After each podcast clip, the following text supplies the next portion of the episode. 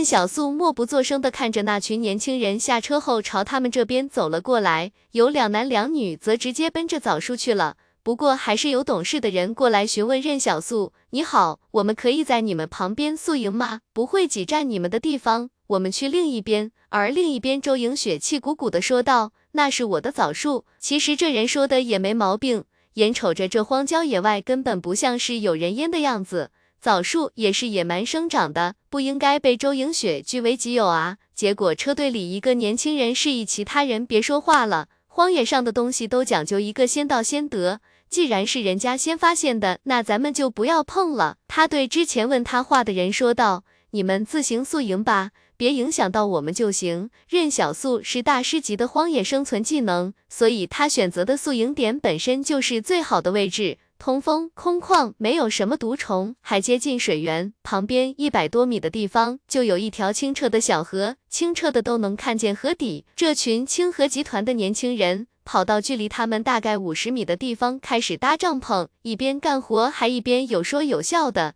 任小素观察了一下他们的人数。五辆车，十七个人，九男八女，最少有一个是单身狗。他抬头看向爬上枣树的周莹雪，纳闷道：“你干嘛吗？”任小素哭笑不得，这周莹雪还挺会过日子，特别像是斤斤计较的持家妇女，够自己吃就行了，分出去一点也没什么。出门在外不要节外生枝，你一晚上又吃不完。结果周莹雪不同意，我带着路上吃。你觉得他们是什么身份？任小素问道。我感觉他们年纪并不大，任小素说道，应该也就是二十岁左右的样子，说不定还在清河大学里读书呢。周莹雪心不在焉的回答道。任小素感慨，我以前也很想上大学，总感觉大学里的生活很平静。清河那边的年轻人正在寻找其他的枣树，这边枣树还挺多的，只是他们能找到的枣树。枣子都还青着呢，有人摘下一颗尝尝，结果酸的表情都扭曲了。之前那个拦住他们去摘枣子的年轻人笑道：“不要看到别人的就想要，是你的就是你的，不是你的就不是你的，行了吧，许志？这大概就是你们老许家的核心思想了。话说你那远方表哥许克现在掌握着清河集团，真就一点都不动心？”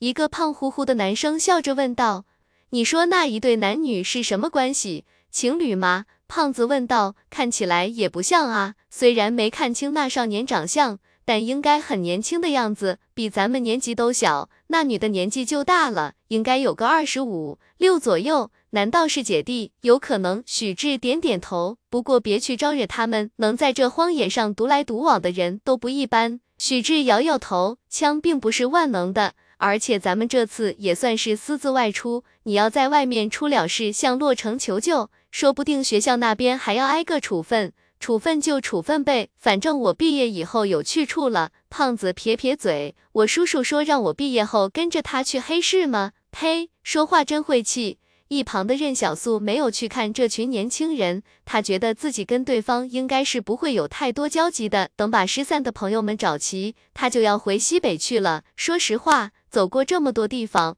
他还是更喜欢跟西北的那群糙汉子相处。虽然西北苦了一点，生活条件也差一点，但这并不是任小素在意的事情。周莹雪一边吃枣一边含混的说道：“赚够钱养老退休呗，这世道不太平，想退休怕是没这个机会了。”任小素感慨道：“庆枕是个习惯性未雨绸缪的人，既然庆氏让罗兰来中原走动。”那说明这壁垒联盟里很快又会有大事发生了，不对劲，哪里不对劲？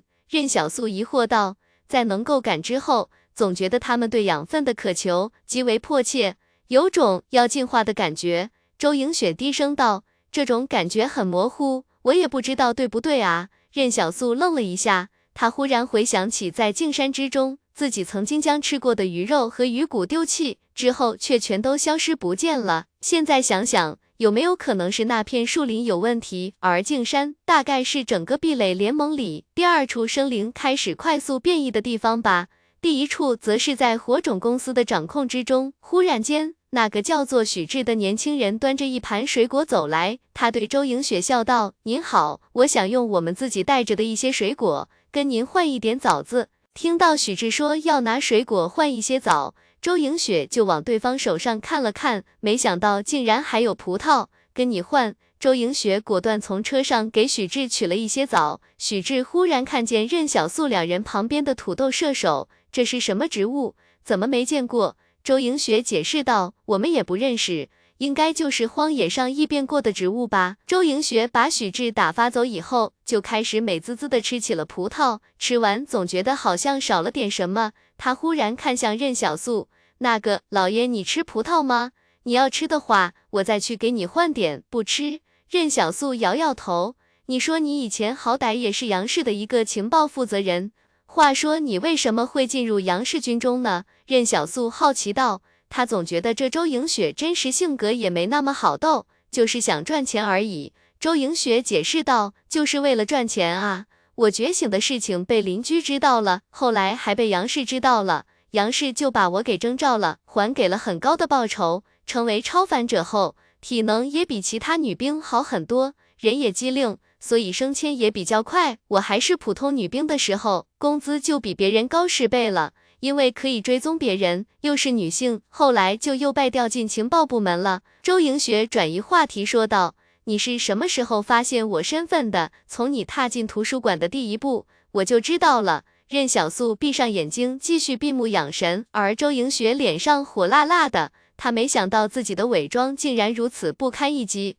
不过她好像想起什么似的，又问道：“那老爷，你为什么要拉着我跳皮筋？”但任小素注定是不会回答这个问题了，她都没想到周莹雪竟然还能记着这茬。对比任小素他们这边的安静气氛，隔壁的清河大学生们就很热闹了，一群学生偷偷跑出壁垒来，感觉一切都是那么美好，连空气都清新了许多。记得带枪出门。说明这些人也明白外面并不是很安全，但任小素注意过，这群学生开枪打靶的机会应该并不多，手上没有很明显的茧子，而且一个人有没有时常开自动步枪射击，奸雄姿态是与常人不一样的。如今任小素大概也算是用枪里的半个行家了，但真心话大冒险这种东西，任小素就没见识过了。虽然他看过八十八号壁垒里那么多书。但也不会有哪本书这么闲，描写这种游戏。学生们喝了不少的酒，都是从壁垒里带来的。周莹雪见任小素不理他装睡，就坐在自己这边的篝火打量过去。他忽然对任小素说道：“咱们也玩真心话大冒险吧。”此时似乎有个女生被抽中了，她选择了大冒险，结果对面的男生竟然让她找一个异性接吻。这游戏的内容千奇百怪。有让男生学女生姿态跳舞的，有让女生披一字马的，但总归都是学生，也没玩的特别过分。酒是越喝越多了，只有许志一个人没喝，自动步枪也放在他的旁边。结果许志旁边的那个小胖子一直在说没事，他常年跟着他叔叔混，荒野上没什么危险的。这下其他学生才愿意喝一点点酒，大家都想着只喝一点点吧，可是这酒喝开了就止不住了。就在此时，又一个女孩被抽中了。她选了大冒险，结果抽中她的那个女孩也不知道是喝多了还是玩嗨了，竟然让她去找任角素接吻。这不好吧？我又不认识他们。被抽中的女孩有点不好意思，少来，咱们在壁垒里玩的时候，你也不认识大街上的陌生人啊。有人起哄道，而且你是女孩哎。有女生拿胳膊顶了顶她，她又不吃亏。你怕啥？说着，他就往任小素和周莹雪那边走去。结果还没等他走到任小素身边呢，任小素却已经睁开了眼睛，平静的看着他。那种平静，像是一种无声的力量，让这个玩游戏的女孩竟然下意识后退了一步。她本来想给任小素说：“我们这是玩游戏，你让我亲一下就好。”女孩转身就走。同伴看到她有些惊魂未定的表情，疑惑道：“怎么了？你看起来好像很害怕的样子。”有男生站起来：“是不是他们说什么难听话了？看起来都是特别仗义的样子。”女孩只能赶紧说：“没事，是自己胆小。”对方什么也没说。任小素瞥了他一眼：“我有喜欢的人了。”这话说的周莹雪一愣，因为有喜欢的人，所以就主动拒绝其他所有异性了吗？周莹雪在杨氏的时候见过太多有便宜就占的男人了，而眼前这个少年明明已经很强大了，强大到需要他去仰望，这样的人不应该是欲望也跟着一起膨胀吗？也对，任小素一点都不正常。任小素忽然低声说道：“这群人如果远去周氏，迟早会出事的。不是所有人都买清河集团和骑士组织的账，在荒郊野外一个个喝成这个样子，是取死之道。中原没有咱们西南西北那么不太平。”周莹雪笑道：“整体来说，荒野上也要比咱们那边安全一些。”而任小素却已经开始检查枪械了，在学生男女的吵杂声中。一根枯枝被踩断的声音并不明显，任小素熟练地给手里的自动步枪打开保险，装上满满的弹匣，橙黄色的子弹在篝火的映照之下，看起来沉甸甸的，很有质感。任小素一抬头，赫然发现周莹雪也已经掏出了手枪。你也听见了，任小素怎么就变成要抢劫学生了？他无语道：“警戒，有人在悄悄靠近。”不知道是来追杀我们的，还是来追杀这群学生的。追杀我们的概率小一些。在任小素看来，毕竟他们刚刚在七十三号壁垒里搞了那么大的事情。周西龙在周氏虽然不是执政领袖，但也是极其重要的人物了。不过任小素觉得这不速之客来找他们的概率小，是因为他觉得罗兰应该不会说漏嘴，这是对罗兰办事能力的一种信任。那胖子不正经归不正经。办事还是向来很靠谱的。周莹雪小声道：“那万一打起来，这要是来找学生的，咱们帮还是不帮？”周莹雪撇撇嘴：“老爷，你还真是冷酷啊！”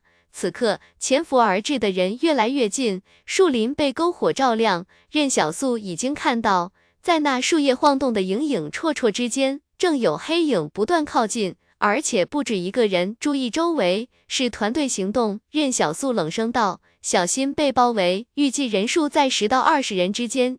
咱们现在怎么办？周莹雪问道。走，趁着他们还没把注意力放在我们身上，任小素说道。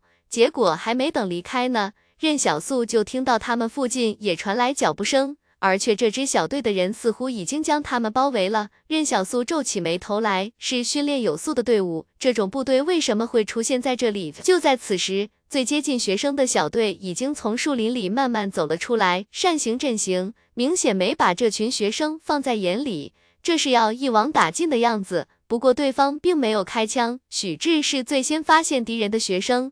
因为他一直保持着清醒，可是还没等拿起枪来，就发现自己已经被好几个黑洞洞的枪口给瞄准了，动弹不得。有人赶紧说道：“是不是有什么误会啊？我们只是普通学生而已。”只见这群不速之客全都穿着作战靴、防弹衣、防弹头盔，枪械也是相对昂贵的，十六两枪械有效射程九百米，头盔上还有夜视仪、对讲机。任小素此时正饶有兴致地看着自己面前的士兵，既然对方不让跑，那就不跑了。他看向旁边的周莹雪，能不能看出来这是哪里的人？雇佣兵。周莹雪说道：“专门干脏活的，有安京寺这样伸张正义的组织，自然也有专门干脏活的组织。当然，这些组织向来执行精兵计划，组织内都是出了名的玩命之徒。”他暗中数了一下人数，十五人，连一个作战班组的人数都不到，但对方配合十分紧密。此时，这群雇佣兵为首的一人看着许志。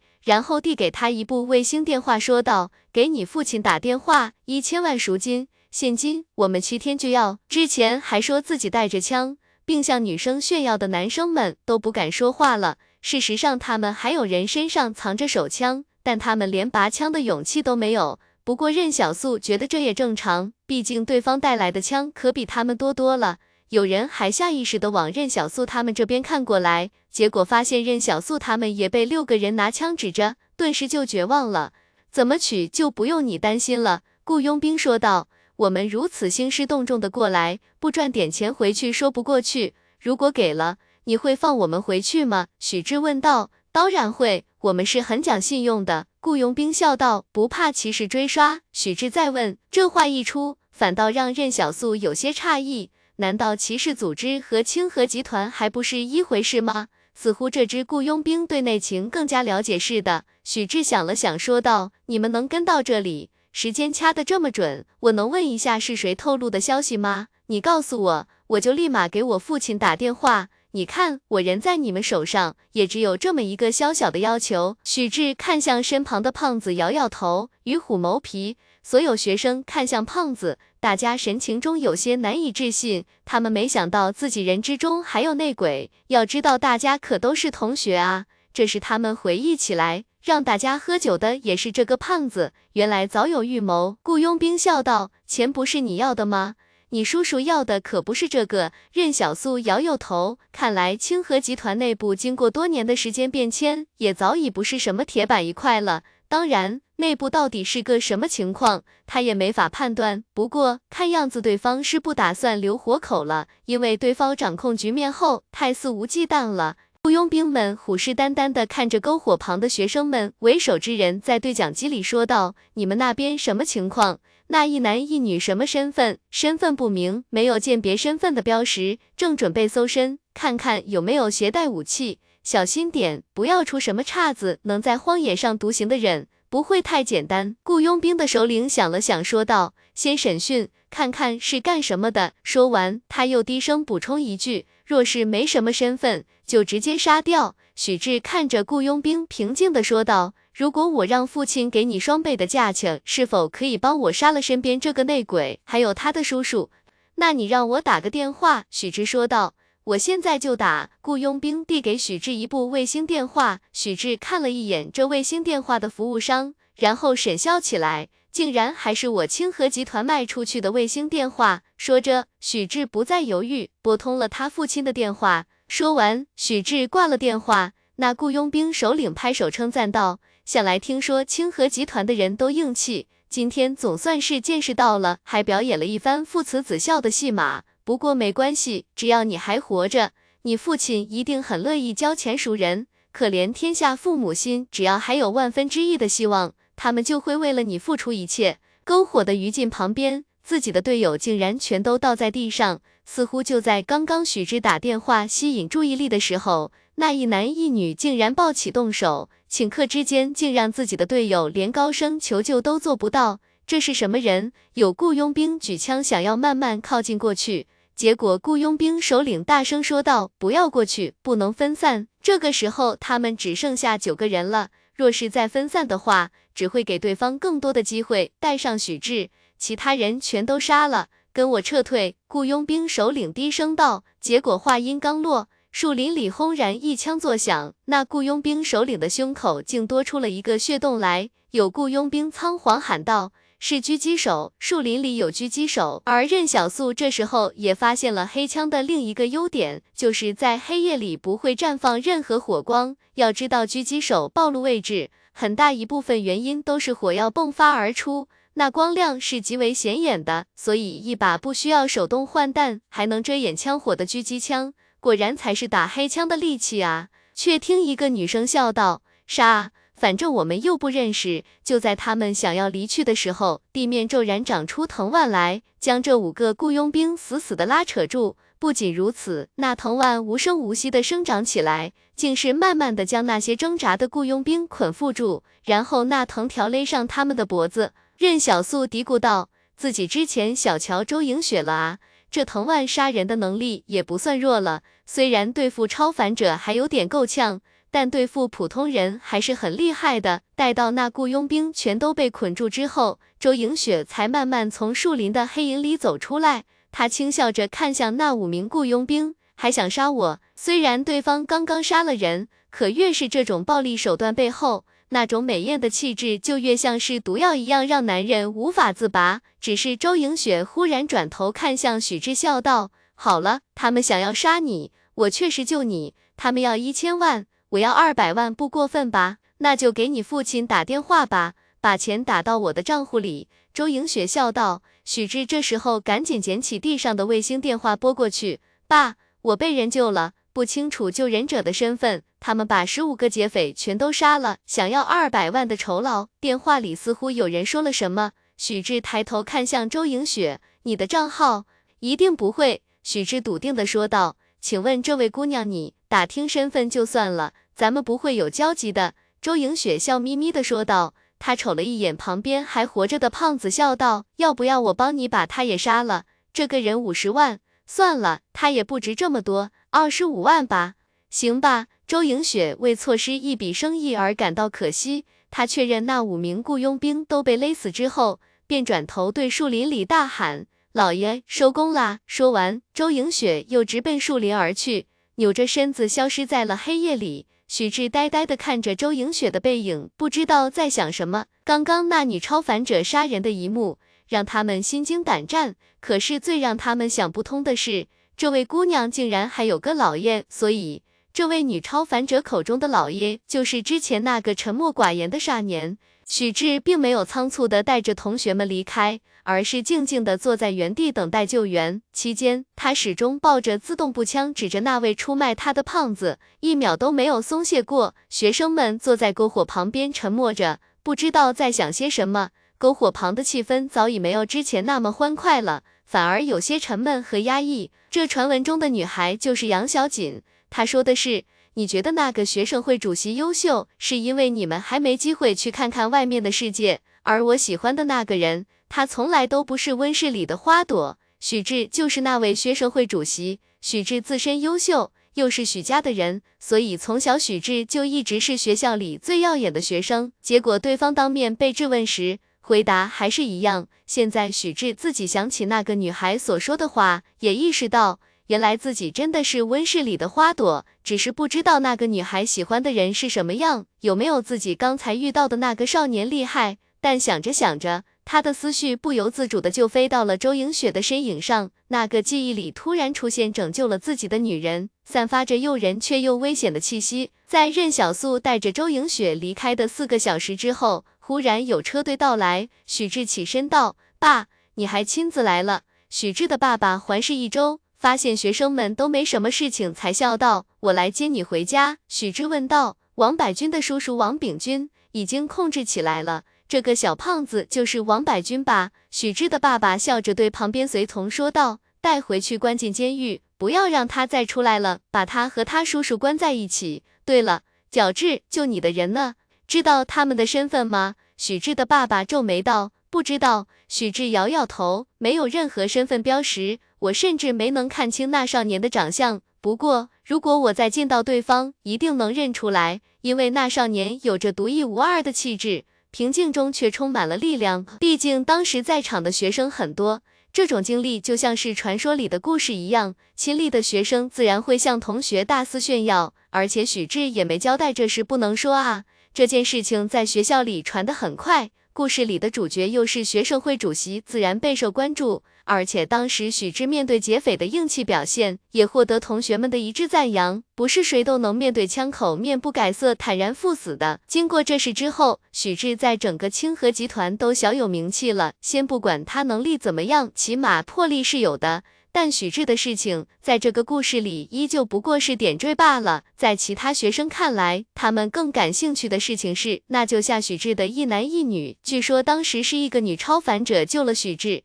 对方从树林里走出来的时候，翩若惊鸿，眼睛犹如秋水一般透亮。这事之后，周莹雪先前霸占枣树之类的事情，好像都已经被忘记了。大家记住的只有她大开杀戒的模样。然而，这还不是故事的重点。重点是他竟然还有一位老爷。听故事的学生纳闷道：“有老爷有什么了不起的？这不是很正常吗？我也有老爷，爸爸的爸爸叫爷爷，妈妈的爸爸叫姥爷。”听故事的学生恍然大悟，原来是这个姥爷。对于这些还在象牙塔里的学生来说，故事本身已经足够传奇。荒野上，一个神秘的狙击手少年带着他的大丫鬟，总会引起许多人的向往。男生是也想当这个狙击手少年，醉卧美人膝，行掌天下权，想想都刺激。当然，这个故事也让这些象牙塔里的大学生们更加明白，原来外面的世界已经如此神奇，也如此的危险了。此时，杨小锦也在听这个故事，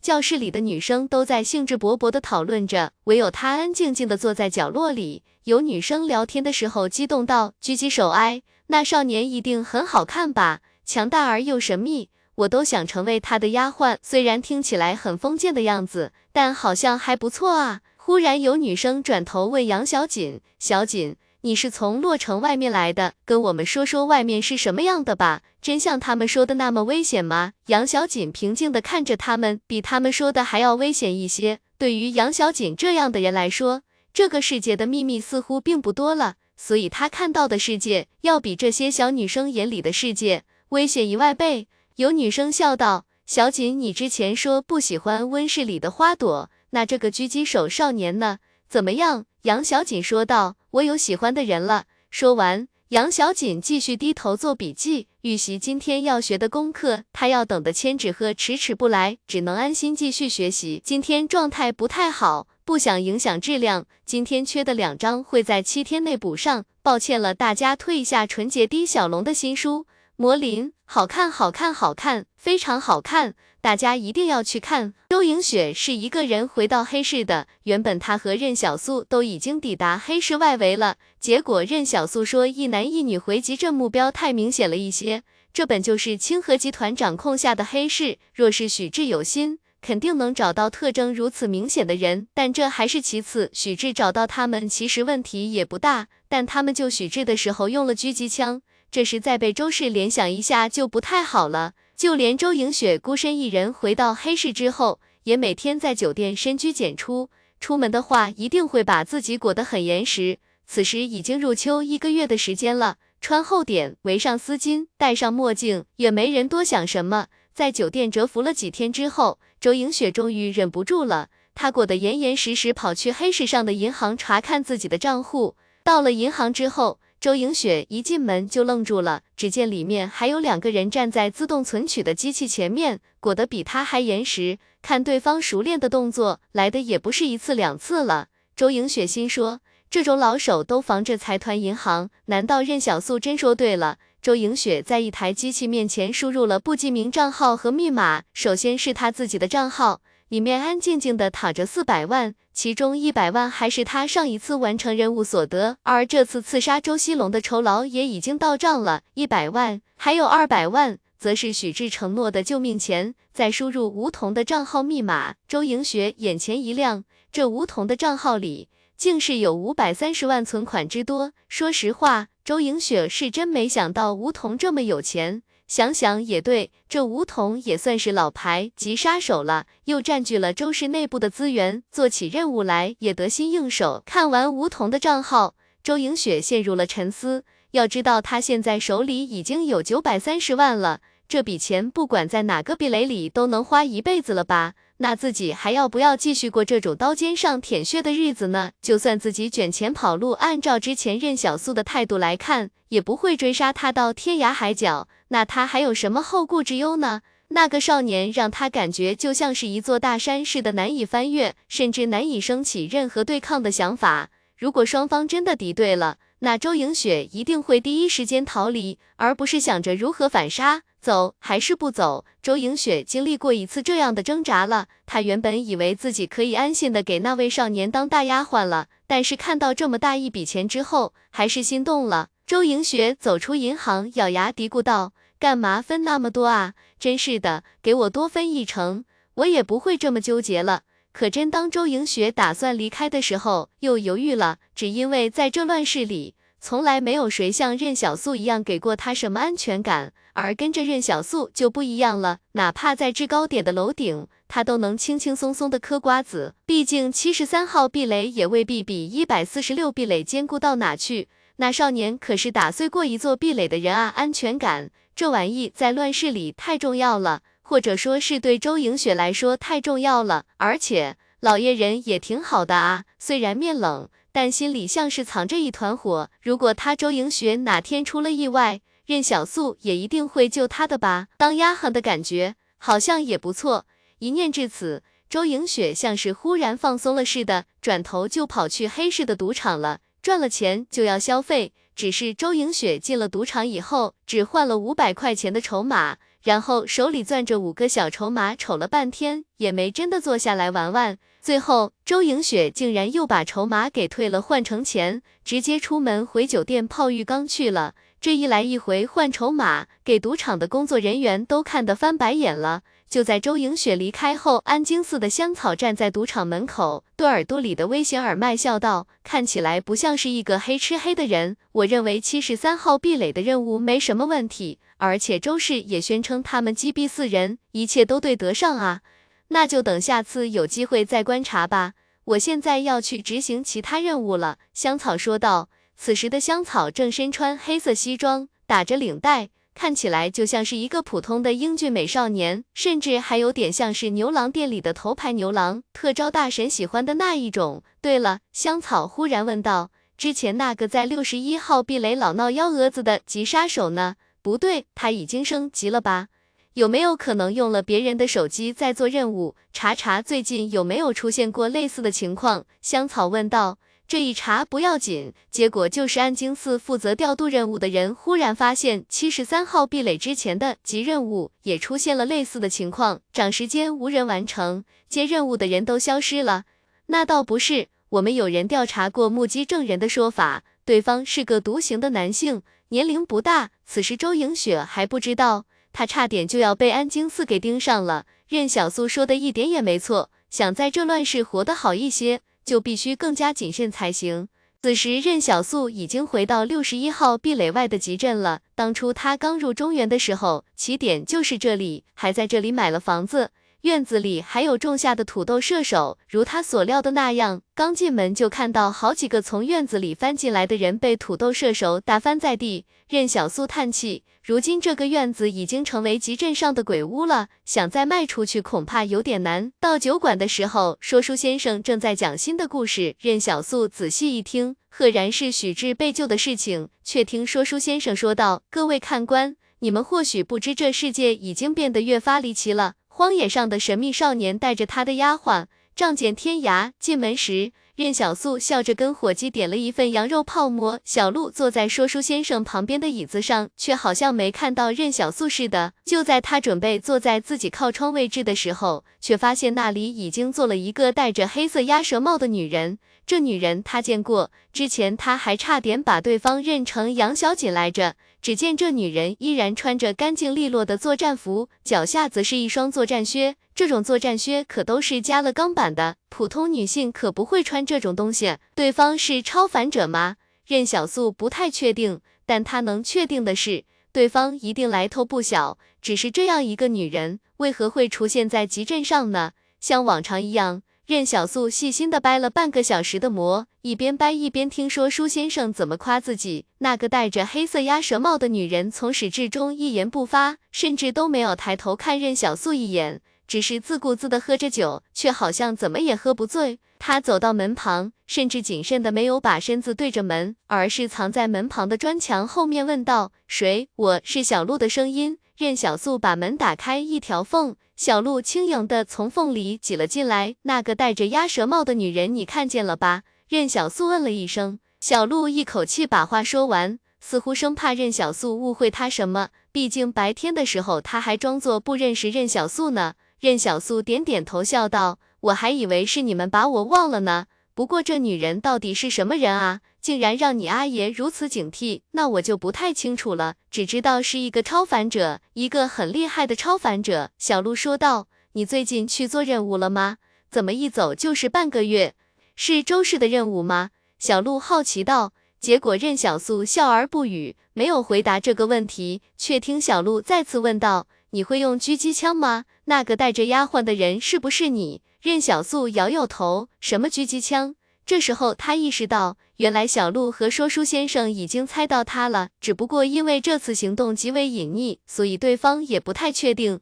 也是，你还是一个人。小鹿安心的点点头。那你明天还来酒馆吗？任小素摇摇头。有那个女人在，没搞清楚她身份的话，我不太适合频繁出现在酒馆了，所以我明天就走。去哪呀？小鹿眨巴着眼睛，去黑市，洛城外的黑市。任小素倒没有隐瞒。会的，任小素笑道，我这屋子还在这里呢。如果那女人走了，你就往院子里扔一束杂草，我就知道了，行吧？那我回去了，你小心。小鹿略显沮丧，他其实也想跟着任小素去外面看看，但他知道阿爷一定会非常生气。小鹿低着头回到家里，说书先生没好气道，去哪啦？我。我出去打听故事了。小鹿解释道。他一回来你就魂不守舍的，是不是去找他了？说书先生黑着脸，都给你说多少次了，这种人很危险，跟着这种人更危险。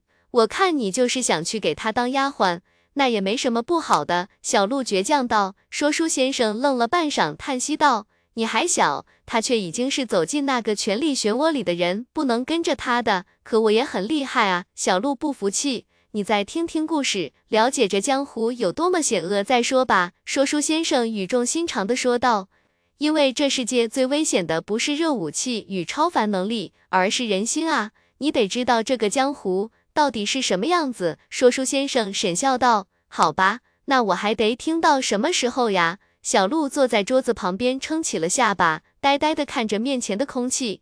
再听一年，再听一年，我就放你出去。”说书先生说道。别千纸鹤啊！小鹿笑眯眯地说道。说书先生内心一阵绝望，造孽啊！在任小素回到六十一号集镇之前，他天天盼着那个女人能早点离开。有这样的人天天过来听他讲故事，压力实在太大了。倒不是他怕那女人对他有什么威胁，毕竟双方又没什么利益冲突，而是那女人知道的事情太多了，他的故事不能乱编了。说书先生打心底里希望任小苏能够早点滚蛋，别再回六十一号壁垒祸害他孙女了。任小素再回到黑市的时候，已经是七天之后的事情了，没人知道他期间去过哪里。只是进入酒店开房的时候，任小素赫然看到有胸前佩戴火种标识的人刚刚从电梯里出来，一路朝外走去。说实话。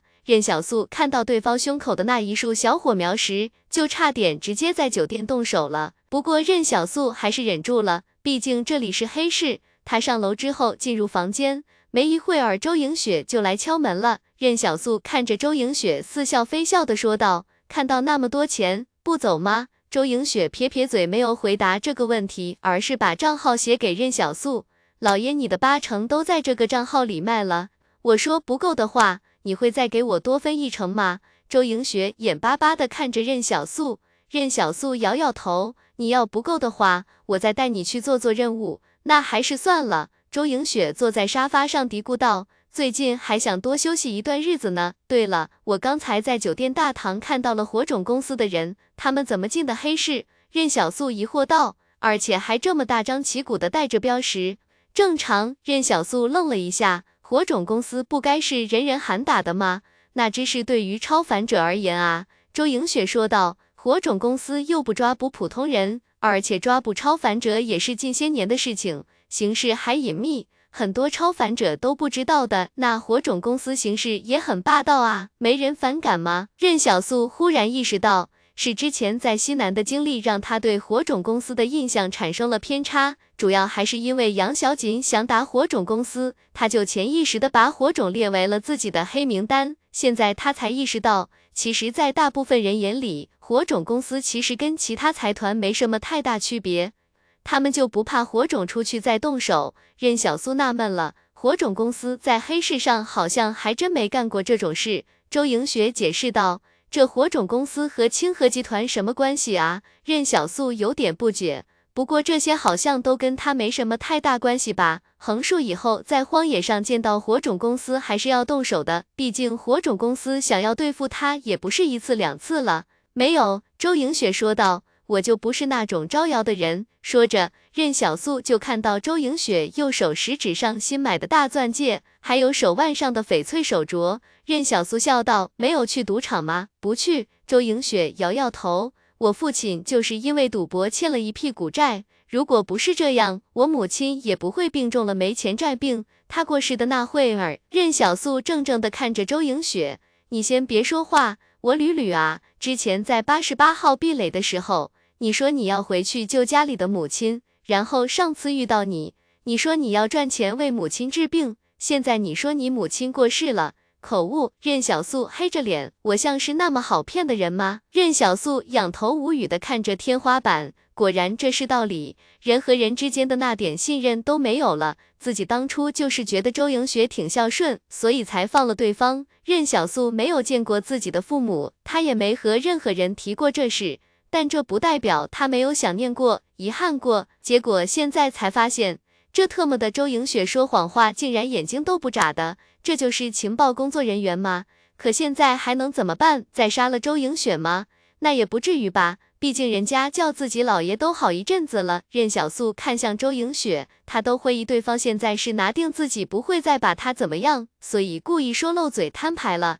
没了没了。周莹雪赶紧摇头。就在任小素还想说点什么的时候，周莹雪放在旁边的手机忽然亮了，只见上面有一条新的短信：保护任务，保护六十二号壁垒女歌手巡演，途径三十七个壁垒，合计十二场演出。雇主要求委托女性超凡者，请女性超凡者报名并自拍验证性别，报酬二百万。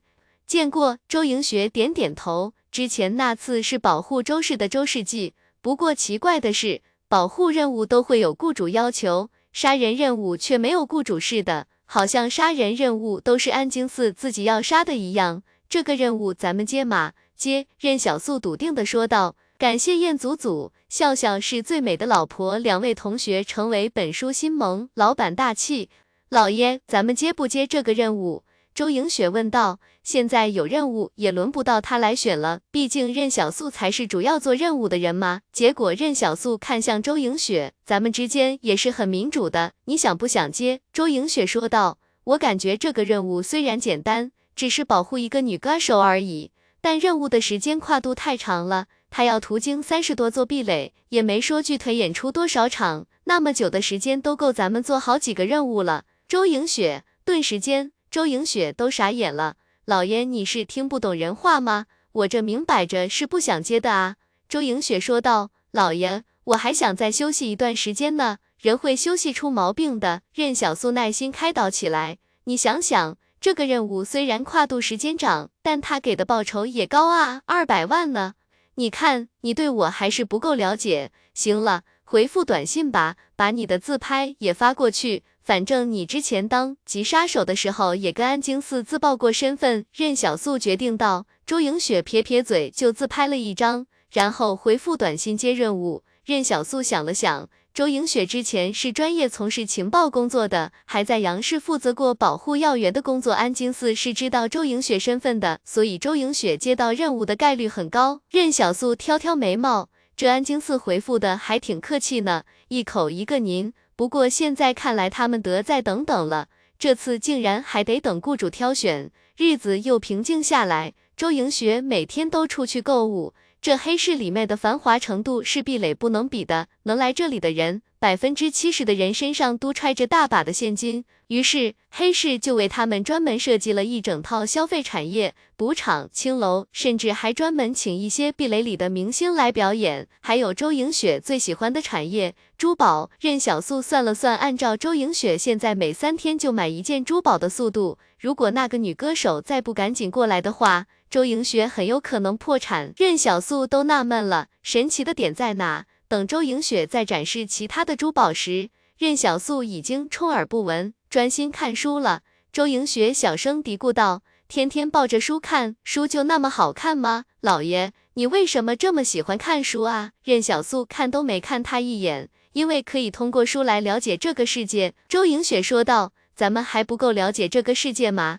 人们每天都勾心斗角，彼此之间也没有多少信任可言，每个人脑门上恨不得都写着名利二字。”任小素转头看他，世界不只是这个样子。周莹雪愣了一下，她没想到任小素会这么回答她，因为任小素对她所说的那些事情，应该感受的更加清晰才对，也经历过更多。就在此时，周莹雪又接到短信，您已被雇主选中，对方要求您四十八小时内前往洛城郊外黑市，并且身穿正装，裙摆不可高于膝盖。每日睡得不能比雇主早，不能在雇主面前吃肉，不能在雇主面前提猫，不能，还需签署保密协议，不能将雇主的私生活习惯外泄。周莹雪看着这些要求就皱起眉头。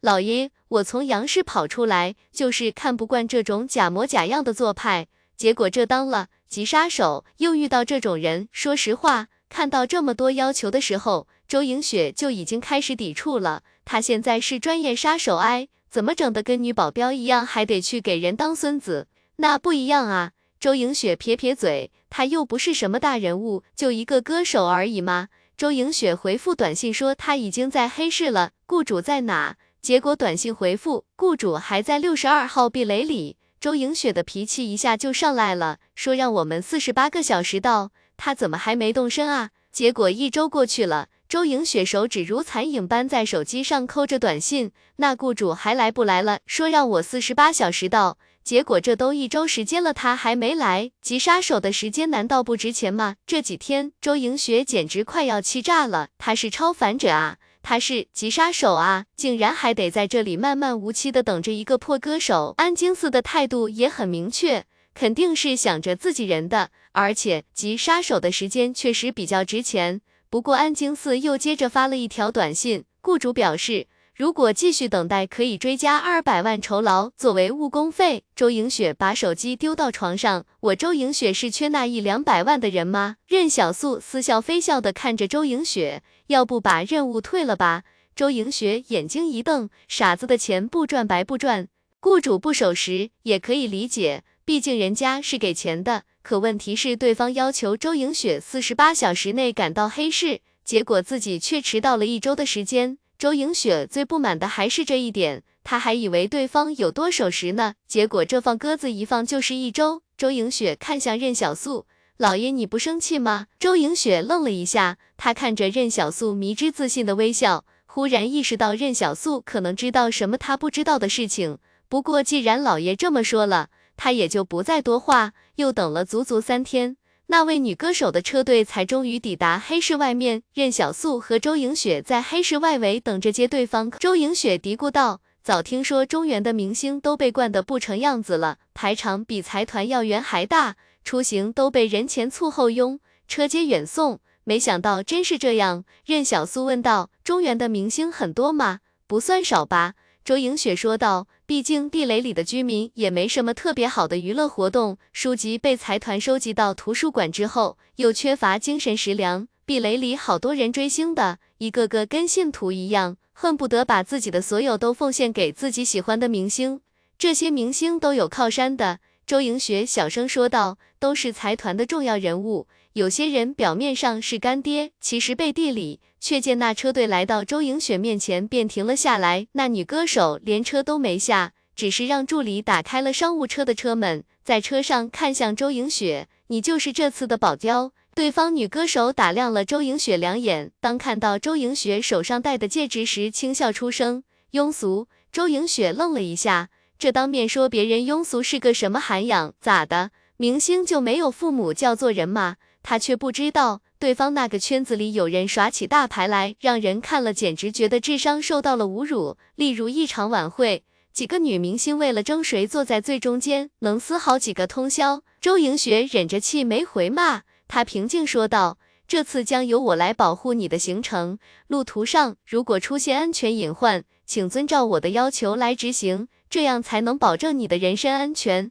这话说得很熟练。毕竟以前周莹雪对杨氏财团大人物也这么说的。那女歌手看了一眼周莹雪，然后再转头看向任小素，她是谁？却见那女歌手嫌弃道：“一点都不精致，衣服也没有熨烫过，打扮土里土气的，就像是一个学生。”周莹雪暗自乐了，这女歌手惹自己没事，但惹自家老爷，说不定以后要出事的。自家老爷虽然现在看起来挺和气了，但自家老爷有多凶悍？那特么都传成故事了，好吧。这时候，周莹雪听对方将安京寺称之为接任务的人，她忽然意识到，对方不知道是通过谁找到的安京寺，但对方本人似乎并不知道安京寺的能耐。周莹雪解释道：“我是一名狙击手，他是我的助理，也是我的观察员，不过兴趣也就到此为止了。”任小素忽然向前一步，似乎有话要说。周莹雪内心里欢呼雀跃，来了来了！之前老爷还说，只需要他说一句话，对方就能立马改变态度。任小素笑着说道：“你认识杨小锦吗？”按照任小素想来，对方如果是暴徒的人，那么一定知道杨小锦，毕竟杨小锦可是暴徒里的重量级人物啊。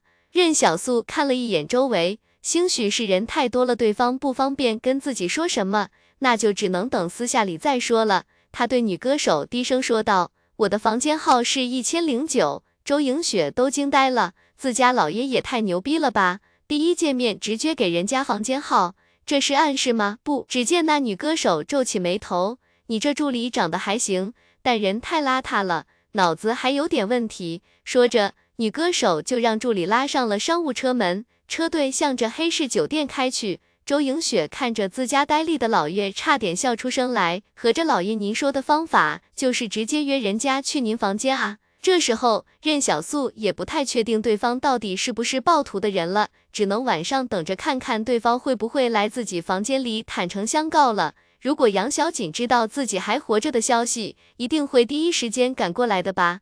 所以这女歌手如果是暴徒的人，那对方一定尽快和自己取得联系。任小素看了一眼周莹雪的手，只见十根手指上戴着十枚闪亮亮的戒指，她叹息道：“这话对方倒是没有说错，当然在其他方面我还是和你统一战线的。这女明星确实有点做作，所谓的做作。”大概就是指对方连车也不下，就在车上指点江山的模样，这副做派确实很难让人心生好感。两人回到酒店之后，对方的助理等在大堂，似乎是在等他们两人。那助理看见两人，笑道：“我们这位老板做人比较特别，如果两位受到怠慢，还请见谅。”周莹雪心里的气稍微消了一点，这还差不多。却听这位中年男助理笑道：“不过这里有一份保密协议，还请二位签一下。”对了，这次请周小姐您当保镖，其实更多的是为了彰显身份，也请您不要过多的干涉老板的行程。任小素和周莹雪面面相觑，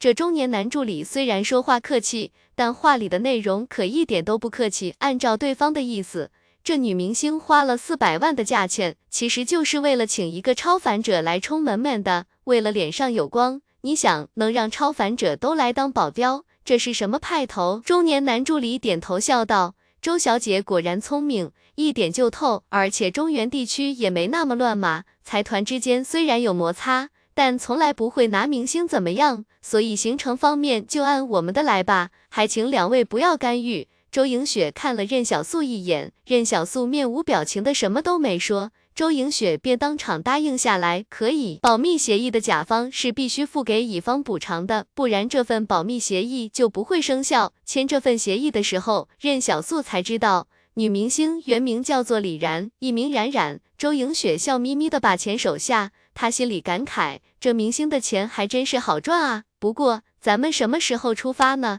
周莹雪问道。待遇还不错呢。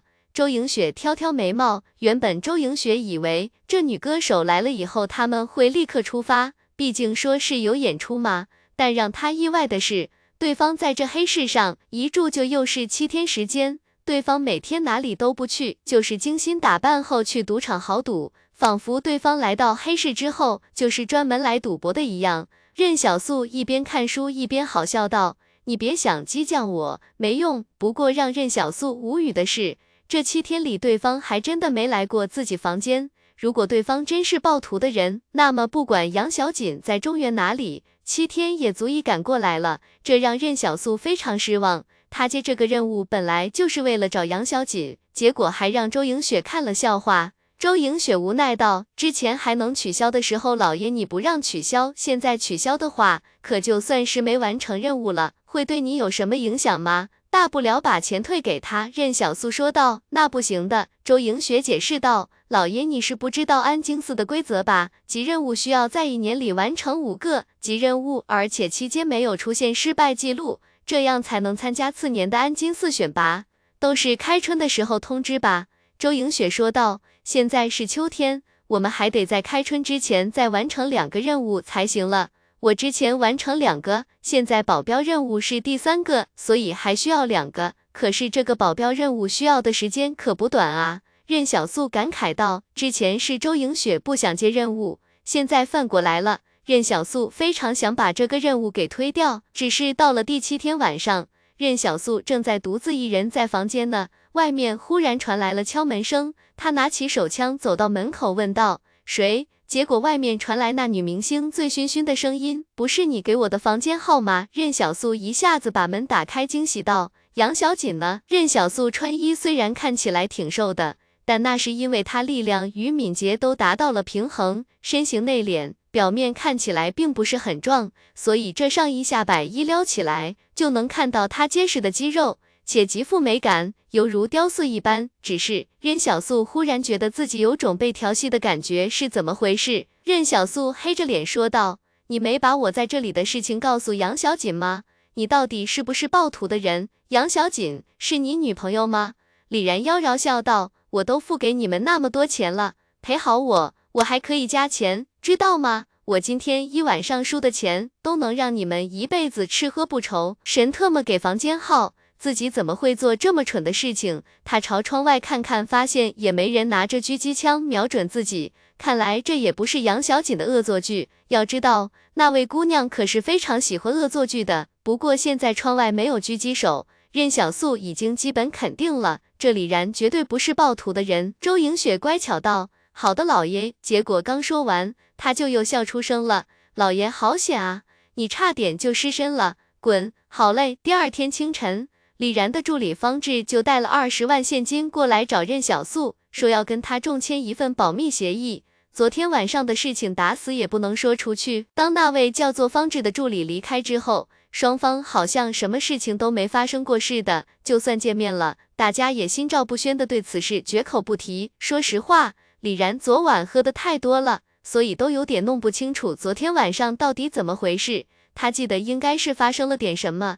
可所有人都告诉他，他只是被对方打晕了而已。而任小素这边已经不再考虑这件事情了，他想的是如何在这个所谓的巡演过程里，帮助周莹雪把任务完成了。除了当下这个保护任务以外，周莹雪还需要在明年开春之前完成两个任务，这样才有资格去参加安京寺的选拔。任小素无奈道：“别着急，我会想办法的。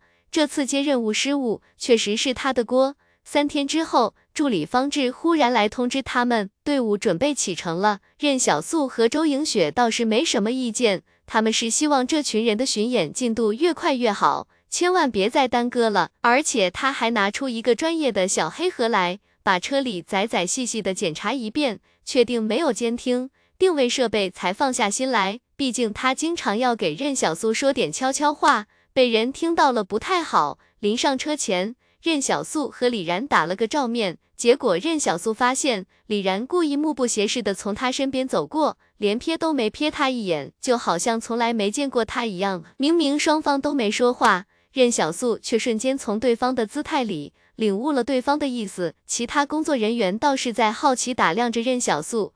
那天晚上，好多人都知道李然喝多了是去找任小素了，所以大家看着任小素，还有人想问问到底发生什么没。周莹雪上车之后，先趴在方向盘上笑了十多分钟，直到任小素脸已经黑透了，才赶忙收住笑声。她转移话题道：“嗨嗨，也不知道这巡演队伍为什么有二十多辆车，我看后面的车队里还有厢式卡车呢，里面装的是音箱和乐器。”我都看过了，任小素平静道。任小素看着周莹雪说道：“这种事情都应该你提前坐在前面的，别因为不干情报工作了就把警惕性丢掉。”周莹雪低声答应。哦，车队出发，第一站就是周氏，这就需要任小素和周映雪小心对待了，万一暴露了身份就很尴尬了。巡演团队将从周氏开始，然后经过孔氏。最终表演地点定在清河集团的洛城，然后回到黑市里。好在这巡演团队没有去火种公司那八座壁垒的意思，不然会更加危险。说实话，有时候任小素在想，中原确实是要安全性高一些。所以巡演团队这么多人出行，一般不会有什么问题。李然和方志不让周莹雪干预他们的行程，也是有一些底气的。可见李然在王氏财团里确实是有靠山的，没那么简单。而这一路上，巡演团队如果遇险的话，对方很有可能是过来打击报复任小素和周莹雪的。毕竟他们俩才是这团队里最不稳定的因素。当车队路过洛城的时候，并没有停留。任小素远远的看着洛城，那座壁垒看起来好像和其他中原壁垒也没什么不同。那座墙壁就像是一座大山，阻隔在流民与壁垒人之间。结果周莹雪解释道：“不是这样的，那么多人喜欢清河集团，其实跟西北人都喜欢一百七十八要塞是一个道理。因为清河集团的流民工人工资很高。”待遇也不错，清河集团并没有像其他财团一样狠尽吸他们的血。在十二年前许克接手清河集团后，尝试着改制，取消壁垒人和流民之间的区别，彻底敞开大门。想法是好的，可现实情况是，各地的流民听说清河集团这个政策之后，竟然纷纷都赶来清河集团了，导致周边几个壁垒集镇上都没了人。周莹雪解释道。这是搞得王氏、周氏、孔氏紧急派人来到清河集团谈判，希望他们不要这么做。而且全世界流民都来了清河集团，他清河集团的壁垒也承载不下，所以清河集团就又关闭了大门，只是提高了流民的待遇，但限制了招工的数量。车队一路向南，任小素和周莹雪并不知道的是，此时刚刚休整好的许志正在前往黑市的路上。许志的父亲告诉他。若那神秘少年和丫鬟真是黑色地下世界里的大人物，那么按照对方的行进路线来看，很有可能是要去洛城外黑市的。那脑海里的绚烂身影，却无论如何也挥之不去了。车队在当天下午就抵达了周氏最接近洛城的七十七号壁垒，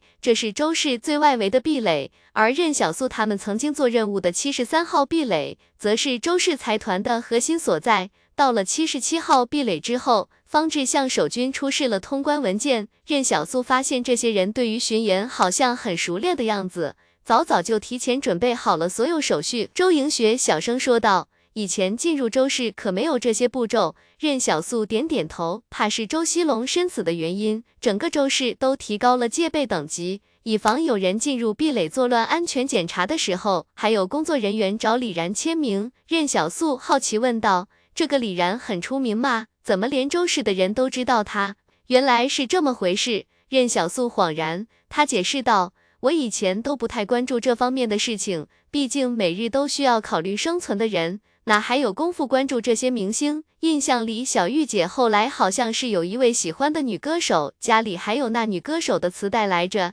但小玉姐也只是听听对方的歌而已。”进入壁垒后。任小素发现路旁已经聚集了很多的壁垒居民，手里竟然举着自制的应援牌子，上面还有闪亮的小灯泡。任小素叹息道：“怎么这么多人啊？真的有这么多人喜欢他吗？”周莹雪拍了任小素一眼，她发现现在老爷比她还烦这个李然，这是周莹雪非常乐意看到的。周莹雪在车载对讲机里说道：“请尽快通行。”这里人群太过密集，极有可能埋藏安全隐患，请尽快通行。结果对讲机里就响起助理方志的声音：“这是冉冉亲近粉丝的好机会，对他的亲切形象有很大的帮助，所以不能尽快通行，请后续车辆保持匀速跟随，也请周小姐不要过多干预。”任小素靠在副驾驶座位上悠闲道：“管那么多干嘛？他要出事了，我这任务可就算是失败了啊！”周莹雪哀怨道。结果就在这时，任小素看了一眼手机，说道：“我出去一趟，晚上再回酒店，你先应付着。”周莹雪震惊的看着任小素：“老爷，你又要去单独做任务了？干嘛老丢我一个人啊？求求你放过那些集合急杀手行不行？我一个人的时候有点慌啊。”周莹雪立马换上了笑脸：“祝老爷任务顺利。”说完，任小素在车辆行驶中就拉开车门跳了下去，汇入了人群之中。只是他这举动还是被李然余光扫到了，他回头皱眉对方志说道：“那小子怎么擅自行动？问问周莹雪。”李然说让任小素回来，必须回来守在他身边。结果周莹雪说接任务的是周莹雪本人，其中并不包括任小素。这下李然也无奈了，他忽然发现自己好像都没什么好的办法来约束那个任小素，而周莹雪想的是。集集杀手是安京寺执行任务的基石，很多小人物都是依靠集合集杀手来执行的，就冲自家老爷那钓鱼的手段，这是很有可能的事情啊。到时候还加入什么安京寺，怕是安京寺发现了端倪，都要发布任务，让所有急杀手都来追杀他们俩了。毕竟到时候安京寺有细心的人一看，这。急杀手消失的过程跟他们巡演队伍完全吻合，要是一个两个壁垒也就算了，三十七个壁垒都是这样，傻子也知道是他周莹雪有问题。不过这次没有像上次一样闹出什么枪击事件，任小素在无声中就把杀手和目标给一起解决了。晚上回到酒店的时候，任小素手里已经又多了七八部手机。只是还没等他开心呢，周莹雪的手机上面竟然又收到了新的短信，而且是一次三条，随后还有杨立晨的照片，以及杨立晨的一些资料，其中就有对方管理壁垒期间鱼肉百姓的一些事情。不过这里面还有一些事情没说。例如，这杨立臣曾经派人去给庆枕送布防图，坑了资阳一线的杨氏部队，最终他也没能成为杨氏家主。毕竟杨氏财团都已经不复存在了，只能趁着庆氏调兵南下对付实验体的时候，赶紧跑路。任小素说道：“回复安京寺，这任务我们接了。”周莹雪照办，只是让他们比较意外的是，安京寺并没有通过他们的任务申请，而是拒绝了周莹雪。安京寺不让周莹雪接任务的理由也很简单，一方面是因为周莹雪现在本身就在执行保护任务，虽然任务目标就在七十七号壁垒里面，但执行新的任务势必会影响现在的保护任务。如果周莹雪在执行新任务时受伤或者死亡，那这就有点影响安京寺的声誉了。也不是说一个人就不能接任务了，而是当有更合适的团队接任务后，一个人就很难抢到这个任务了。周莹雪有点生气，明明就是我们距离任务最近啊，凭什么不让我们接这个任务？而且那个李然根本就不让我们保护。除非出席活动，不然都不让我靠近的。这种情况，我完全有时间去做别的任务啊。这杨立晨离开西南后，来到周氏，因为他对西南地理政治极为了解的缘故，便立刻被周氏保护起来，好吃好喝的供着。财团这样的组织，肯定不会放过了解第一手资料的机会。老爷，咱们现在怎么办啊？周莹雪问道。这下就做不成任务了啊！而且保护任务期间。他们不让我接任务的话，剩下两个任务肯定就完不成了。当天夜里，李然有意无意的来到周莹雪这边，跟她解释白天的事情，说他这样的公众人物不能放过这种树立良好形象的机会，所以请他不要放在心上。不过李然还是交代了，之后不用周莹雪刻意保护，当好牌面就行了。虽然话的内容不好听，但周莹雪有点疑惑。这李然竟然还会来亲自给自己解释这种事情哦，他还在外面侦查。周莹雪解释道。这时候周莹雪才意识到，对方这特么是来找任小素的吧？而且还不直接找，竟然拐着弯的试探。等李然走了之后，任小素忽然扛着一个人从窗户外面翻了进来，只见他肩上扛着的那个人已经昏迷了。杨立晨，任小素淡定说道：“可我们没接任务啊，就算杀了他也没用的。”周莹雪无奈道。任小素依然淡定：“没事，安京寺既然让其他杀手接了任务，那他们找不到任务目标，任务就自然失败了。放心，看到我的人都死了，这次潜伏抓捕非常成功，没人知道杨立晨去了哪里。只要其他杀手找不到任务目标。”到时候周莹雪说她能找到，那安京寺不就只能让她做任务了吗？这是走别人的路，让别人无路可走啊！而且任小素解释道，这三个急杀手完不成任务，肯定也没法参加明年的安京寺选拔了。所以你又无形中少了三个对手，简直是一石二鸟的事情啊！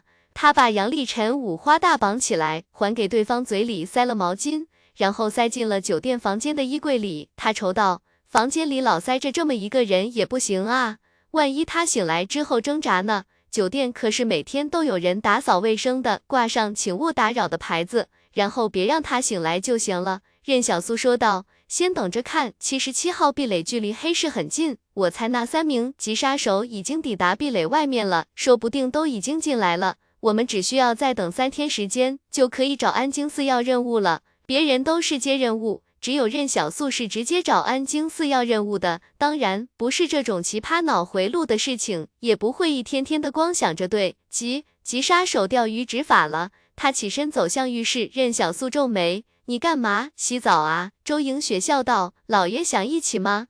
好嘞。第二天，那三名急杀手跟疯了一样满壁垒寻找杨立晨的下落。结果安京寺发给他们的民居里只留下几具安保人员的尸体，杨立晨却已经不知所踪。他们询问安京寺是不是情报有误，或者是任务发给了其他人，被人抢先下手了。结果安京寺的回复是，执行任务的人只有他们这支小组，没有再发给其他人了。急杀手们要崩溃了。说实话，他们还是头一次碰到这种事情，连任务目标的人影都找不到。不光他们没找到，就连安京寺都没找到。三天之后，周莹雪忽然发给安京寺一张照片，照片里的杨立晨昏死过去，三天只喝了几口水就又被打昏的杨立晨，整个人都瘦了一圈。发完短信，周莹雪琢磨着，老爷，咱们咋有点像是绑匪呢？问题不大。任小素挥挥手，不过你觉得安京寺会发任务吗？毕竟这硬抢任务确实有点过分。周莹雪震惊的看着任小素，老爷你也知道这么做很过分是吧？其实你一直都知道的对吧？周莹雪眉开眼笑，成了。在完成任务之前，任小素其实最担心的还是安京寺不买这个账，毕竟傻子都能想到，三天前就是周莹雪故意把杨立晨给劫持了，好让别人无法做任务。这种做法是有点坏规矩的，但似乎安京寺并不是特别在意任务到底由谁完成，或是怎么完成，对方要的只是一个结果，他们就是想让杨立晨死。不过，既然安京寺不介意自己抢任务，那自己以后很多事情就可以有更大的操作空间了啊！任小素让周莹雪杀了杨立晨后，拍照发给安京寺。周莹雪撇撇嘴说道：“还要见血，恶心死了！要不老爷你直接弄死他吧。”任小素皱眉看向周莹雪：“你是不是忘记你是一个杀手了？”等任小素杀了杨立晨，给周莹雪拍照之后，他就将杨立晨的尸体给偷偷运出了壁垒，以免尸体出现壁垒里节外生枝。此时周氏恐怕早就开始寻找这个杨立晨了。若是周氏对西南有防备的话，那这个杨立晨应该算是很有用的人物了。在歌友会过程中，主持人甚至着重的介绍了一下周莹雪的超凡者身份，引起台下粉丝们的一阵阵惊呼。在这个介绍里，周莹雪俨然成了一位李然的粉丝，是为了爱才来保护李然的。不得不说，任小素被俘这些明星是真的会炒作。巡演队伍重新启程。周莹雪稍微检查了一下车上的补给，结果发现队伍里有没带多余的食物和汽油，她建议补充一下这方面的补给。结果方志表示，他们每天都会抵达新的壁垒，直接在壁垒里加油就好了。每座壁垒之间的距离最多也不过是三百公里，一箱油绝对足够。而且房直也耐心解释了一下，其实他也知道在荒野上可能遇到意外，但现在车辆是刚好够的。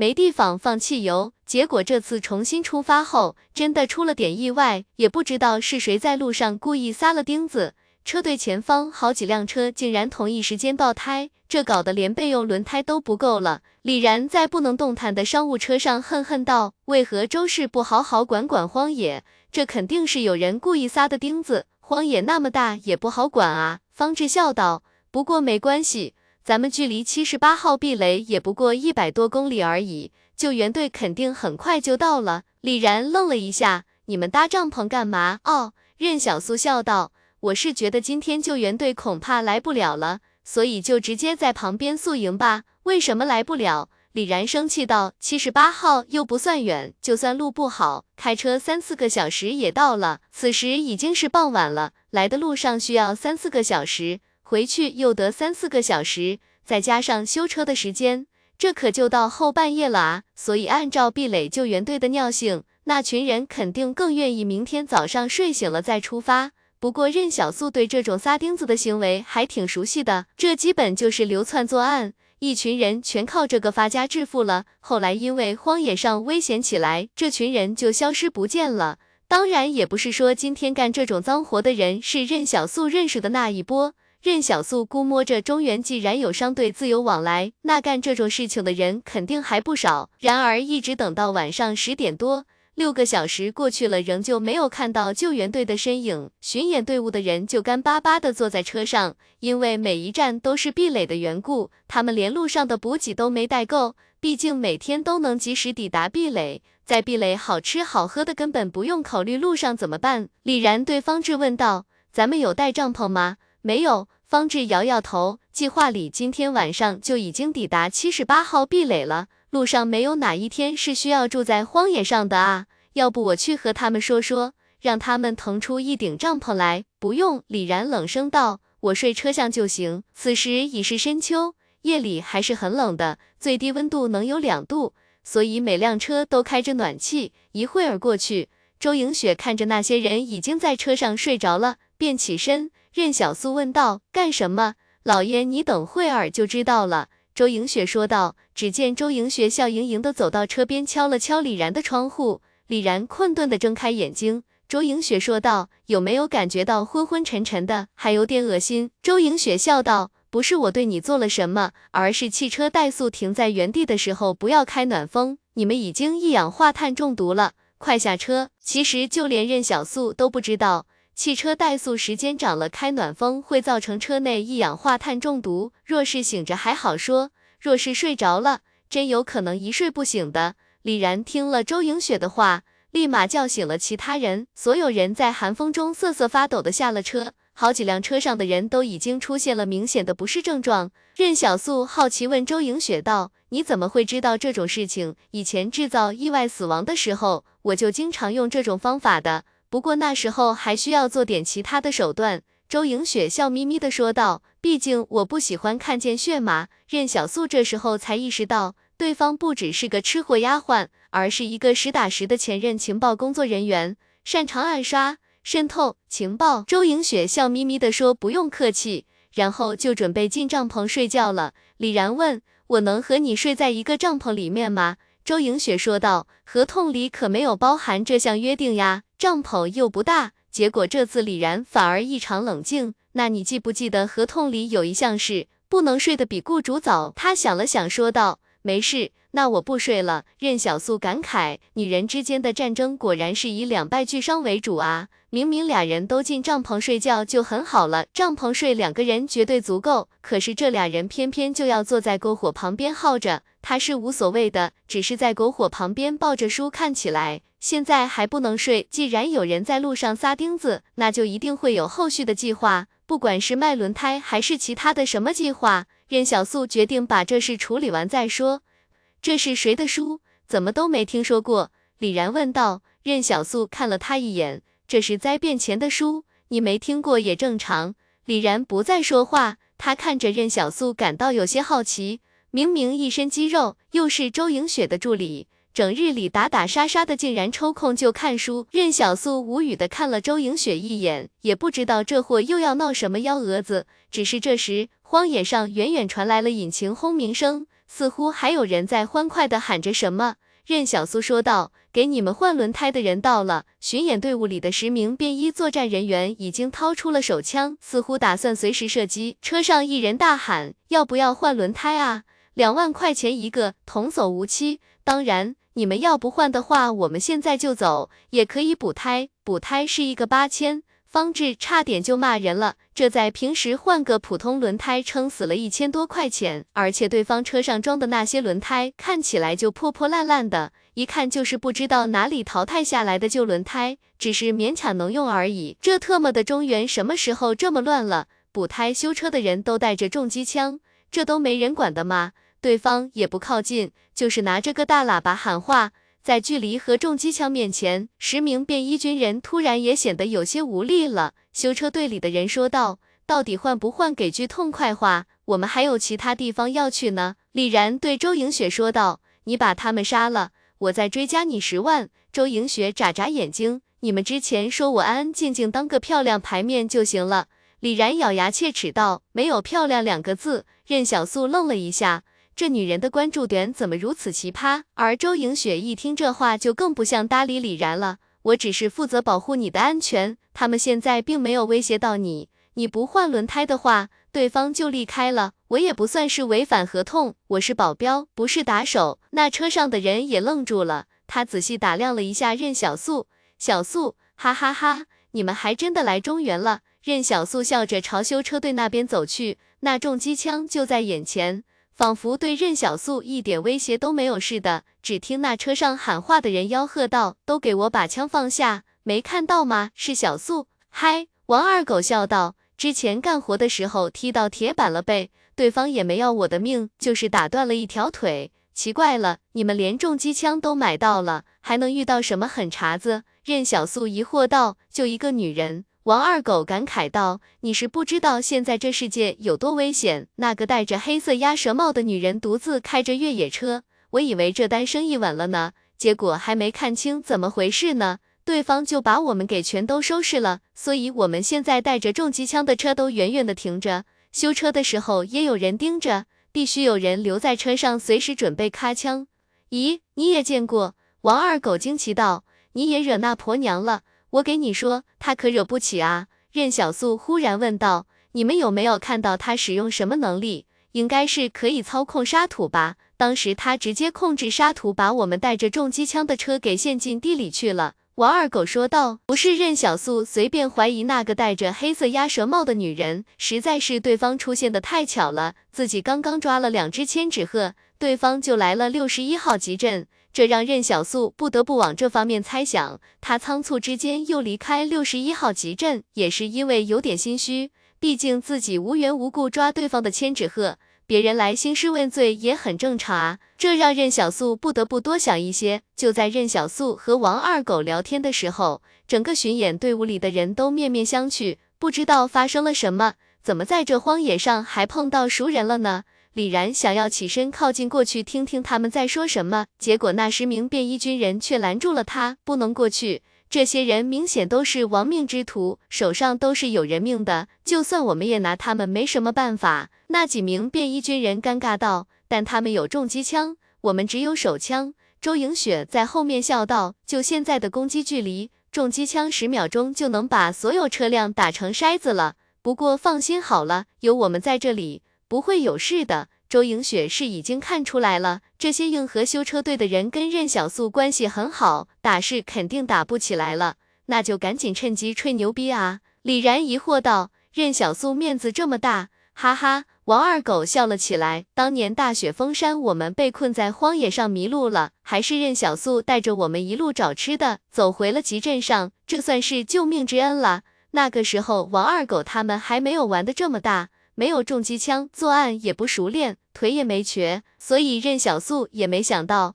对方竟然来了中原，干起了老本行。王二狗奇怪道：“不过小素你怎么来中原了，还跟着他们一起？哦，接了一个保护他们巡演的任务。”任小素解释道。王二狗看向李然：“你们运气很好啊，竟然能找到任小素，这荒野上就没有他解决不了的事情。往南走的话，你们会走到哪里？”南边可就不是特别太平了。当初王氏搞周氏的时候，好多流民进了山里，还得到了王氏的资助，所以乱象丛生。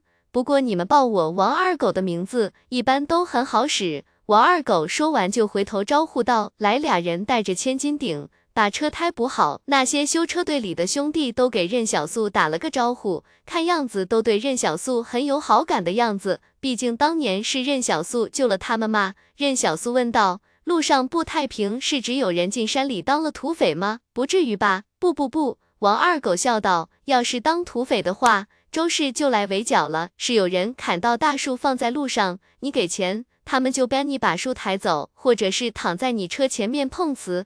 你要想不掏钱就过去，除非从对方身上压过去。能开车上路的大部分都是壁垒人，那些人是没见过血的，不敢压人，很好唬。那重机枪也不管别人，就盯着这些便衣。看样子对方已经认出了他们的军人身份，知道他们威胁才最大。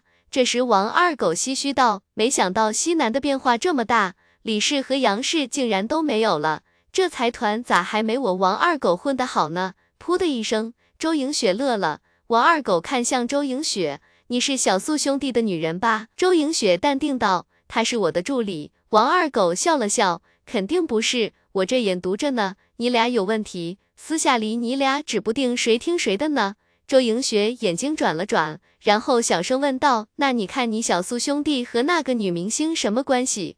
放心，我兄弟看不上那样的。王二狗乐呵呵笑道。旁边有兄弟喊道：“二狗，车修好了。”王二狗大大咧咧地拍了拍任小素的肩膀：“那我们就撤了，你多保重，下次再见到的话，一定得喝两杯。”任小素笑着点点头，他也没说他从不喝酒，故人的好意没必要急着拒绝。李然瞥了他们一眼，刚才他们就十六七个人，你们十个正规军人，怎么不提围剿的事情？而且这是周氏的地盘，怎么围剿？找人暗地里下手就行了。这种不三不四的人，真要想对付，也很好对付的。便衣军人放着马后炮说道：“而且这个任小素也需要我们提高警惕了，毕竟能和这种不三不四的人称兄道弟的人，肯定也有问题。说实话，刚才李然看到对方的重机枪，心里还是有些害怕的。毕竟对方有重火力，还是荒野上刀尖舔血过日子的人，不害怕才不正常。但不知道为什么，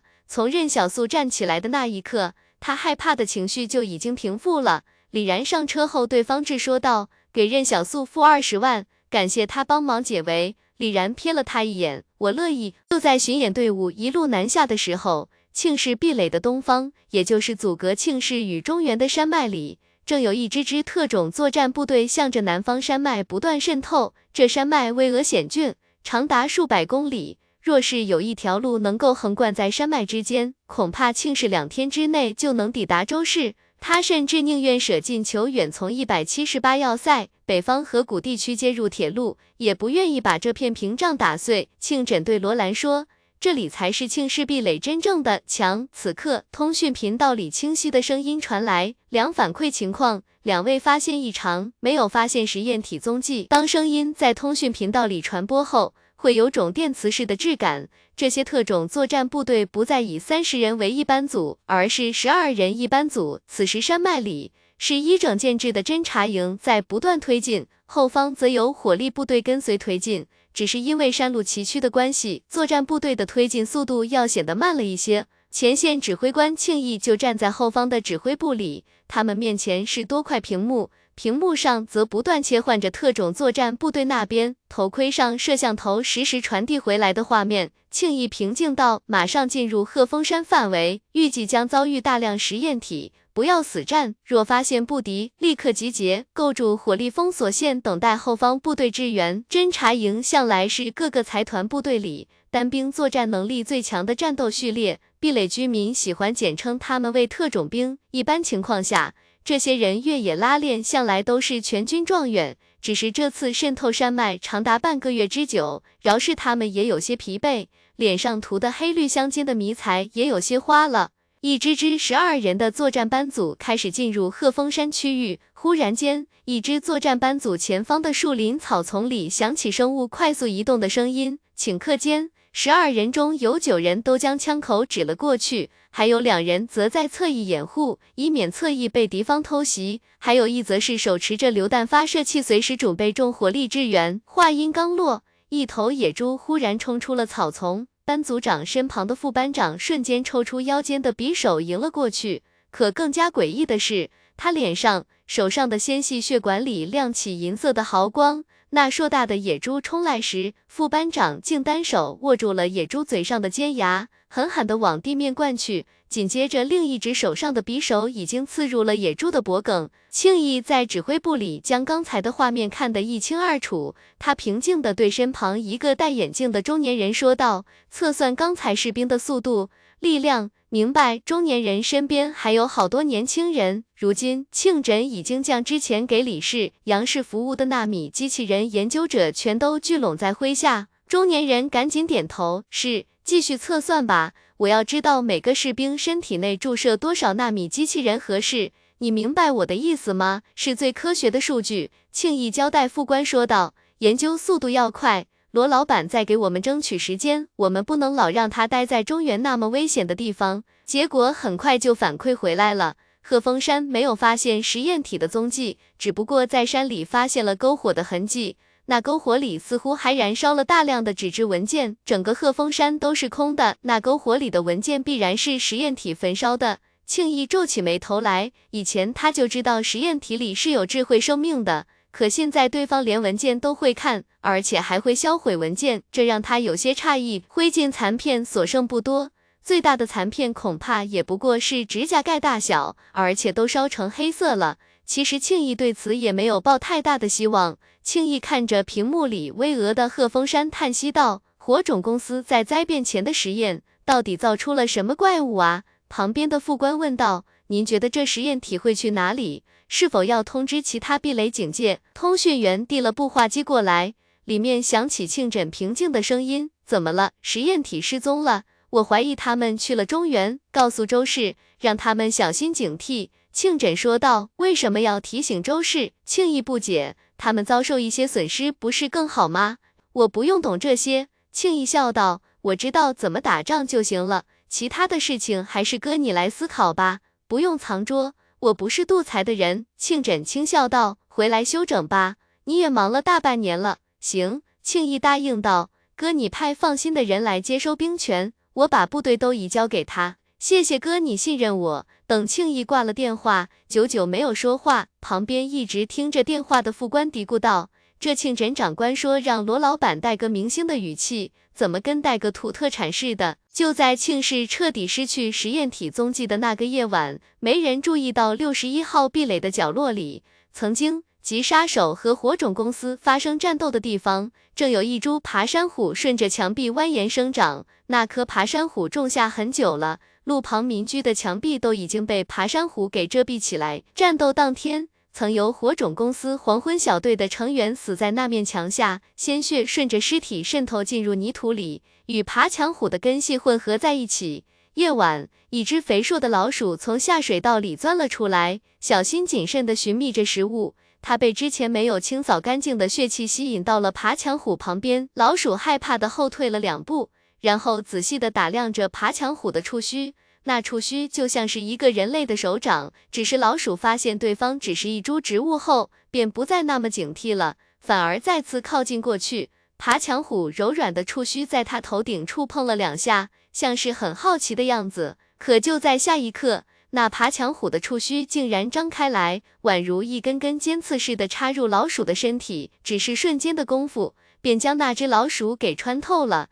然后拖进了它茂密的叶片后面，那老鼠只来得及发出一声吱吱的声响，就再也没了声息。而那爬墙虎附在墙壁上，看起来依然安静美好。这一次，方志终于听从了周莹雪的建议，临时加购了两辆越野车，专门用来放物资和车辆维修工具，甚至还在当地高薪聘请了一个车辆维修工人跟随巡演。实在是昨晚的事情太让他们感到后怕了。如果遇到的不是硬核修车队，而是更加凶狠的劫匪呢？方志很清楚，如果陷落在那个没有规则的荒野上，恐怕大部分男性都会对李然这个女明星很感兴趣。这李然带着周莹雪参加各类活动和晚宴，纯粹就是不想让周莹雪闲下来罢了。顺带着，既然周莹雪都跟着一起参加活动了，他任小素身为表面上的助理，当然也得跟着。就这。李然还得意洋洋地告诉周莹雪：“我这次来周氏巡演，主要也是为了去七十三号壁垒见一个电影导演。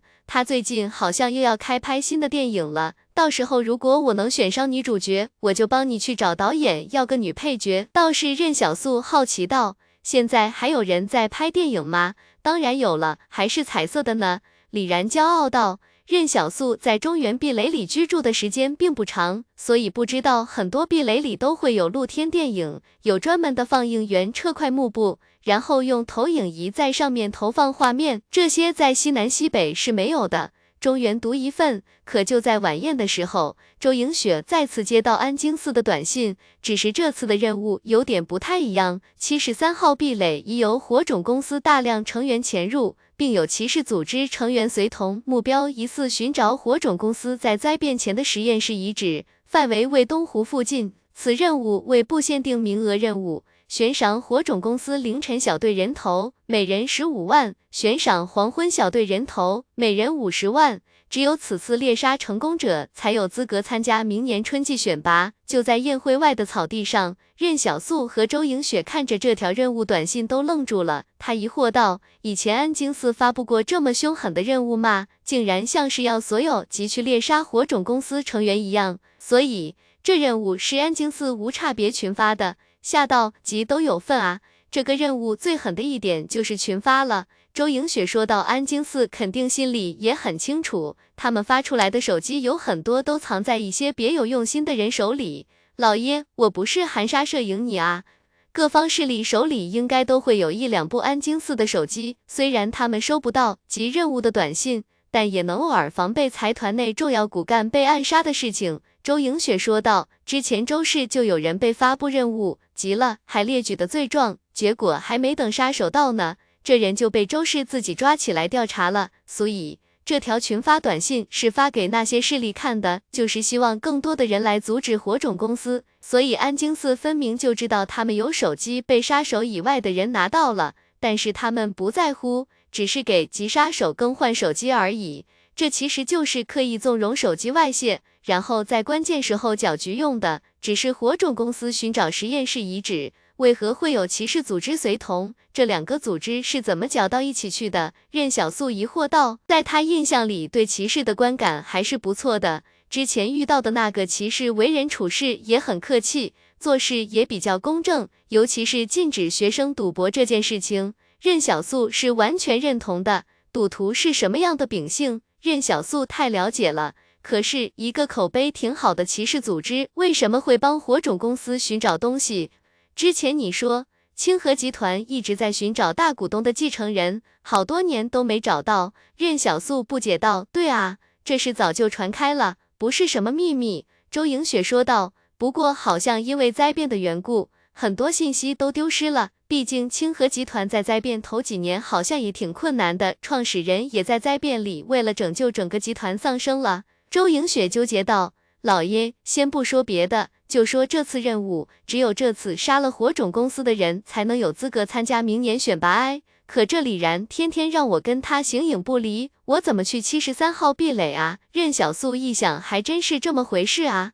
这次虽然不用申请任务了，但周莹雪走不开啊。而周莹雪的手机需要指纹解锁才能拍照完成任务，也就是说，周莹雪得本人在场才行。周莹雪当时就震惊了，老爷，你的想法可以不总是这么硬核吗？七十三号壁垒距离这可还有四百多公里呢，你就这么把人扛回来让我完成任务？那不然呢？任小素瞥了他一眼，你有什么更好的办法吗？放心，我路上会想想有没有其他办法的。任小素点点头，我会让他们小心一点的。周莹雪说完，任小素也不墨迹，直接就往黑夜里走去。屋里的李然穿着晚礼服走出来了，手里还端着香槟的杯子，精致的水晶杯里正有香槟冒着晶莹的气泡。啊，周莹雪笑眯眯的说道：“我让助理提前回酒店给我铺一下床。”哼，李然转身就走，就像周莹雪猜测的那样。这次安京寺出手搅局，已经搞得整个中原的地下世界都蠢蠢欲动了。仅仅在短信群发后的半天时间里，洛城外的黑市便空了一半。毕竟赚更多的钱，才能享受更好的生活。整个壁垒联盟里都流传着获得实验室资料可以一夜暴富的传说。就算只抢到一页资料，说不定就够一辈子花销了。火种公司在灾变前的生命科学研究成果，而且最关键的是，安京寺说这个研究已经获得突破，这潜台词就是可以应用了。对此事也算是相当重视了。可是调集兵力是需要时间了，两个旅从其他壁垒动身过来，最快也得要三天时间。这行军可不是部队直接开拔就完事了，还得有配套的后勤补给。不过让各方势力意外的是，这个两个旅的兵力还没到七十三号壁垒，竟然转头去了周氏最西方的壁垒驻扎。可最西边的七十四号壁垒那里什么都没有啊，以西一百多公里就是山脉了。周氏把军队驻扎到那边是干嘛的？难道还有什么事情比七十三号壁垒这边更加重要？当然，他们不会知道。庆氏那边已经给周氏传递了一个更加重要的消息，不过对于地下世界的大枭们来说，这都不重要。大家现在只关心那个火种公司的灾变前实验室到底在哪。就在周氏调兵的这几天，趁着七十三号壁垒还没有戒严，已经有各路牛鬼蛇神各显神通的进入了壁垒。他们是不敢住酒店的，只能偷偷住在煤局里面，悄悄的观察动静。而任小素。已经在安全屋里大摇大摆的吃起热干面了。这热干面还是他从外面买回来的。安全屋则是上次跟吴桐一起做任务，吴桐安排他们会合的第一个安全屋。这安全屋以前属于吴桐，现在却属于任小素了。毕竟吴桐人都没了，无主之物有得者居之吗？为什么呢？是想要借用这些人的力量来制衡火种公司吗？在任小素看来，难道不是直接把军队驻扎过来更加稳妥吗？周氏打的什么算盘啊？七十三号壁垒已经临时宵禁了，宵禁在中原还是很少见的，甚至有些壁垒号称不夜城，繁华景象通宵达旦。任小素在房顶上穿梭自如，偶尔还能看到其他人也在房顶上观望着什么。不远处街道上。香草正领着玩糖画的老头走在阴影里，他一身得体的西装看起来和旁边的老头一点都不搭。老头嘀咕道：“这次强人太多了，你们安京寺到底打的什么算盘也好，提前给我说说，我可不想冒太大的风险。”